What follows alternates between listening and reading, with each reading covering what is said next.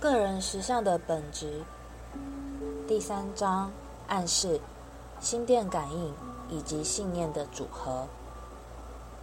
今天朗读的是第八十二页最末段。朗读开始。当你透过联想去了解思想时，你距离自由地检视自己的心智内容已经相当接近了。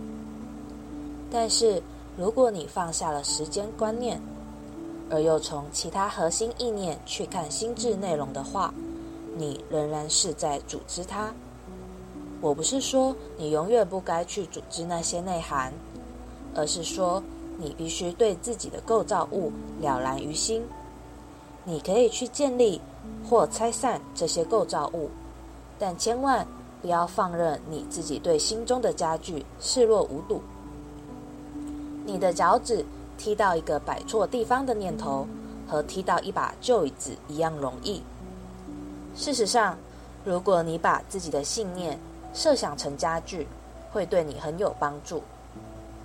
你可以重摆、改造、翻新这些家具，甚至全部丢掉或换新。你的观念也是你自己的，他们不该控制你。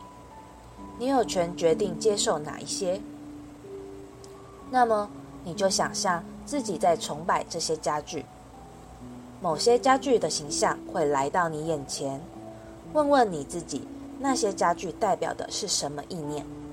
看看那些桌子彼此配不配？打开里面的抽屉瞧瞧。十点三十五分，这里并无神秘可言。你知道自己的信念是什么？你会看到那些信念群，是你自己决定要不要深入看看内心，并且以你自己的方式去运用那些星象，把那些不适合你的想法丢出去。如果你接受这建议，在心中找到这样一个意念，然后对自己说：“我丢不掉这个意念。”那么，你必须了解，这个念头本身就是信念。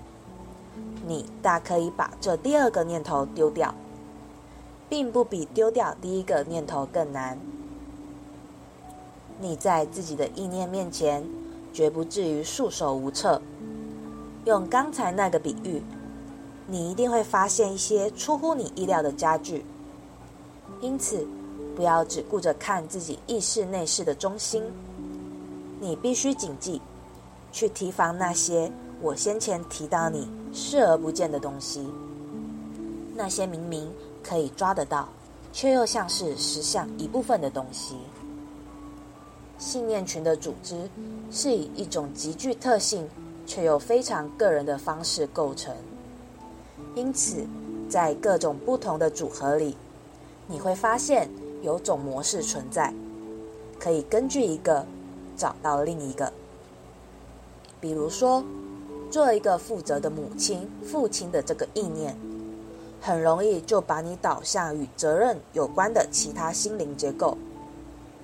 因此，你按照那个意念的价值观来决定接纳那些资料。你也许甚至会认为，除了做父母的立场外，由其他立场来看任何一个情况都是错的。因此，对罪恶感抱持的信念，会像水泥一样，把其他相似的核心信念凝聚在一起，而加强他们的力量。你必须了解，这些信念并不是死的意念，在你心里像是破坏后的瓦砾一样，它们是心灵的东西，在某种意义上是活生生的。像细胞一样群聚在一起，保护自己的时效和本色。换句话说，你们以类似的观念喂养他们，因而，当你检验这种信念中的任一个时，显然就威胁到这结构物的整体性。因此，你有方法可以插入新的支柱，可以这样说。来支撑你度过难关。当你检查这整个核心信念的基础时，它并不一定必然的全部崩塌在你身上。好，我在此暂且打住，休息一下。我们很快就将结束这一章，然后开始下一章。对伊莲娜和理查说：“我愿意对你们讲快一点，但我们需要笔录下来，所以飞慢一点不可。”朗读到这边结束，谢谢。